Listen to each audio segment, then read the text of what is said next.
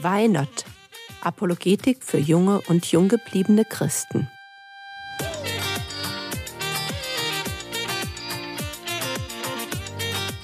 Theologie, die dich im Glauben wachsen lässt, Nachfolge praktisch, dein geistlicher Impuls für den Tag. Mein Name ist Bärbel Fischer und wir wollen heute etwas argumentieren lernen zum Thema Wer waren die Neandertaler? Lisa, ich bin soweit. Wollen wir nach Hause gehen? Ja, ich freue mich echt auf das Turnier am Sonntag. Kein Wunder. Du hast beim letzten Spiel auch eine mega klasse Vorstellung abgegeben. Sogar dann als Ersatztorfrau. Ja, war gut, oder? Aber sag mal, Clara, wegen unserer Diskussion vorhin. Wie muss ich mir die Neandertaler jetzt vorstellen? Mit Keule und Uga Uga oder doch als echte Menschen mit Flöte und so weiter? Ich kenne mich da ja nicht aus. Hm, das Problem begann schon mit dem ersten Fund. Vor über 150 Jahren entdeckten Arbeiter in einem Steinbruch die Knochen eines erwachsenen Mannes. Das war bei Düsseldorf, im Neandertal eben. Und weil Neandertaler stark waren und auch dieser Mann kräftige Knochen hatte, dachten die ahnungslosen Arbeiter zuerst, das seien Bärenknochen. Der muss ja sehr stark gewesen sein. Trotzdem hatte er eine Krankheit namens Arthritis, die die Knochen krumm werden lässt. Ja, man bekommt doch Arthritis, wenn man zu viel Fleisch isst, oder? Ja, die Neandertaler haben wie alle Jäger und Sammler viel Fleisch gegessen, aber auch Fische und Pflanzen. Und wenn seine Knochen so dick und krumm waren, kann man sich wirklich so einen gebeugten Vormenschen mit Bärenkräften vorstellen. Aber ein Wissenschaftler hat gleich erkannt, dass die Knochenveränderungen von der Arthritis kamen. Haben die anderen ihm nicht geglaubt? Nein, er wurde überhört und niederdiskutiert. Das finde ich immer so schlimm, wenn Menschen meinen, dass sie Recht bekommen, wenn sie nur laut genug plären und die anderen schlecht machen. Ja, so ungefähr lief das leider.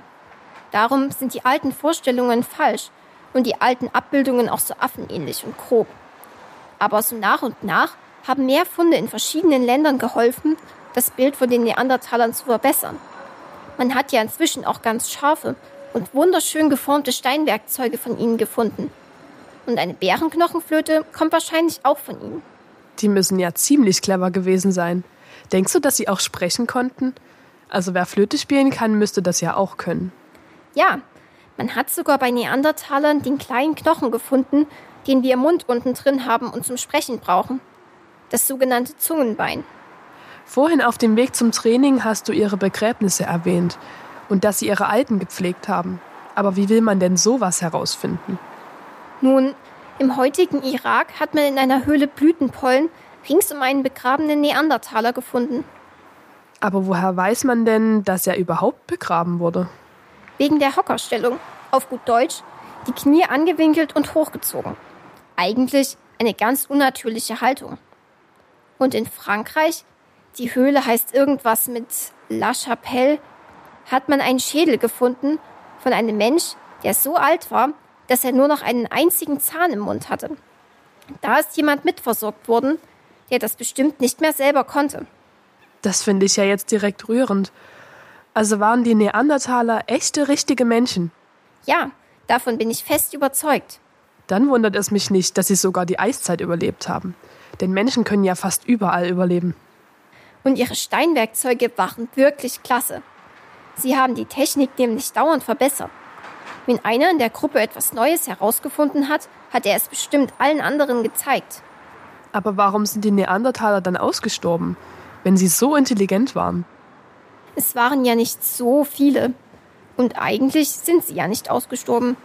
Denn neue genetische Untersuchungen haben gezeigt, dass die meisten heutigen Menschen Neandertaler unter ihren Vorfahren haben. Wir Europäer auch? Ja, da haben Neandertaler und die anderen also manchmal Kinder miteinander bekommen, wenn sie sich getroffen haben? Ja, wirklich. Kein Scherz. Sie hatten bestimmt verschiedene Muttersprachen, aber man kann sich ja trotzdem verständigen. Ist heute nicht anders. Und man vermutet auch, dass die meisten Neandertaler helle Haut und rote Haare hatten. Echt jetzt? Ja, wirklich. Ich will dich nicht ärgern. Wenn man es genau nimmt, ist Neandertaler ja gar kein Schimpfwort, denn sie waren stark und schlau und fürsorglich. Da bin ich doch gleich noch mal ein bisschen stolzer auf meine schönen roten Haare. Also Lisa, du bist echt lässig. Sag mal, wie verträgt sich überhaupt die Geschichte der Neandertaler mit deinem Glauben an die Bibel? Nach dem Turmbau von Babel verteilten sich die Menschen in Gruppen in alle möglichen Richtungen. Das steht in einem relativ unbeachteten Kapitel der Bibel, 1. Mose 10. Luther hat ihm beim Übersetzen die Überschrift die Völkertafel gegeben. Dort steht natürlich nicht Neandertaler, aber nach meiner Meinung waren sie eine dieser Gruppen oder haben sich vielleicht später von einer dieser Gruppen abgetrennt. Damals war es auf der Erde noch eine Zeit lang sehr unruhig, was das Klima und die Geologie betrifft. Deswegen sind die Neandertaler auf der Suche nach guten und stabilen Lebensbedingungen immer weitergezogen. Die einen sind bis Gibraltar gekommen und die anderen Richtung Norden und Osten gezogen. Das war bestimmt nicht einfach, aber sie haben auch das geschafft. Ehrlich, Clara, das Ganze klingt total verrückt. Aber irgendwie ist es auch ziemlich einleuchtend. Verrückt oder einleuchtend? Du musst dich schon entscheiden, Lisa. Hm, vielleicht hast du recht, Clara. Ich werde darüber nachdenken, versprochen. Ich nehme dann mal den Zebrastreifen. Bis morgen in der Schule. Ja, bis morgen, Lisa. Das war es für heute. Wenn dich die Videos zu diesem Podcast interessieren, dann geh doch auf YouTube und suche nach Why Not Glaubensfragen.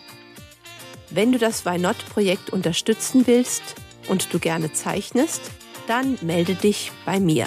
Kontakt at frogwords.de. Der Herr segne dich, erfahre seine Gnade und lebe in seinem Frieden. Amen.